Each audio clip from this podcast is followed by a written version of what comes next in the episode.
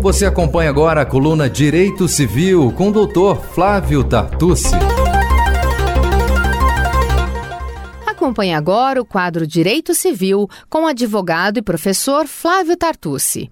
Hoje, o especialista fala sobre a legítima no direito sucessório brasileiro. Vamos ouvir.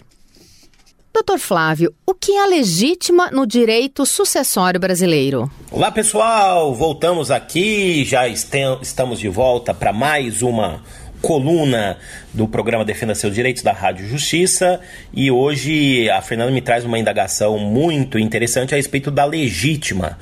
O que seria a legítima do direito sucessório brasileiro?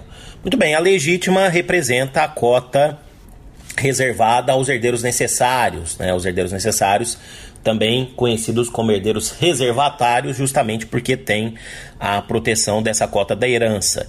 E a legítima, desde a lei Feliciano Pena no Brasil, ela equivale a metade do patrimônio do autor da herança. Ou seja, o autor da herança em vida só pode dispor, tendo herdeiros necessários, por meio de doação da metade dos seus bens e tendo também herdeiros necessários somente pode testar da metade dos seus bens, sob pena aí de redução, seja de redução da doação, a chamada doação inoficiosa, que é tida como nula, seja por meio da redução testamentária que tem tratamento na parte especial no, no livro final do Código Civil de 2002. Então, em suma, Fernanda, a legítima nada mais é do que a cota que é destinada para os chamados herdeiros necessários e é um instituto clássico do direito civil, do sistema da civil law.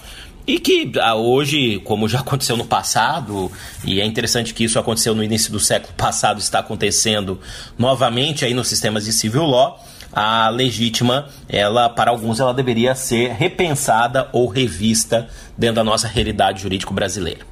E quem são os herdeiros necessários? Pois bem, os herdeiros necessários, por previsão expressa do Código Civil, artigo 1845, são os descendentes, quer dizer, os filhos, os netos, os bisnetos, os ascendentes, os pais, os avós, os bisavós e assim sucessivamente, e também o cônjuge. Essa é uma mudança importante na confrontação do Código de 2002, já em vigor no Brasil há mais de 15 anos, e o Código de 1916. O cônjuge passou a ser herdeiro necessário pelo nosso sistema e, como diz o, o, jurista, professor, autor de uma obra referencial aí em direito das sucessões, o Luiz Paulo Vieira de Carvalho, do Rio de Janeiro, o cônjuge passou a ser a grande estrela sucessória. Então, esses são os chamados herdeiros necessários por previsão expressa do Código, artigo 1845. Portanto, os colaterais até quarto grau, que também são herdeiros, os irmãos, os tios, os sobrinhos, os tios avós e sobrinhos netos, eles não são herdeiros necessários. E o grande debate que temos no Brasil hoje é se o companheiro também seria herdeiro necessário ou não. A lei não menciona, porém, o Supremo Tribunal Federal, numa decisão muito conhecida, muito comentada, eu já falei aqui na minha coluna inaugural aqui no, na, na Rádio Justiça, né, no programa Defenda Seus Direitos, decisão publicada no informativo 864 do STF, o Supremo Tribunal Federal entendeu que o artigo 1790 do Código Civil, que tratava da sucessão do companheiro, seria inconstitucional e que o cônjuge deve e que o companheiro deve constar ao lado do cônjuge no artigo 1829. Então a dúvida que essa decisão gera é a seguinte: o companheiro passou a ser herdeiro necessário com essa decisão? Eu entendo que sim, eu me filio à professora Gisela Ironaca, me filio também ao Zeno Veloso e também já temos decisões do STJ nesse sentido, que o companheiro, com a decisão do STF, passou a ser herdeiro necessário ao lado do cônjuge e, portanto, não pode ser excluída a sua cota de proteção de 50%, seja por doação, seja por testamento. Questão que não é pacífica, há quem entende de forma contrária, como o professor Mário Luiz Delgado, meu coautor no Código Civil comentado, mas me parece que é amplamente majoritário hoje responder que o companheiro também é herdeiro necessário. Então, somente são herdeiros facultativos, quer dizer, aqueles que não são necessários e que podem ser excluídos por testamento, até totalmente, né, ou por doação, os colaterais até o quarto grau. A legítima, ela deve ser revista no direito brasileiro, doutor Flávio? Bom, esse é um tema que eu venho agora pesquisando.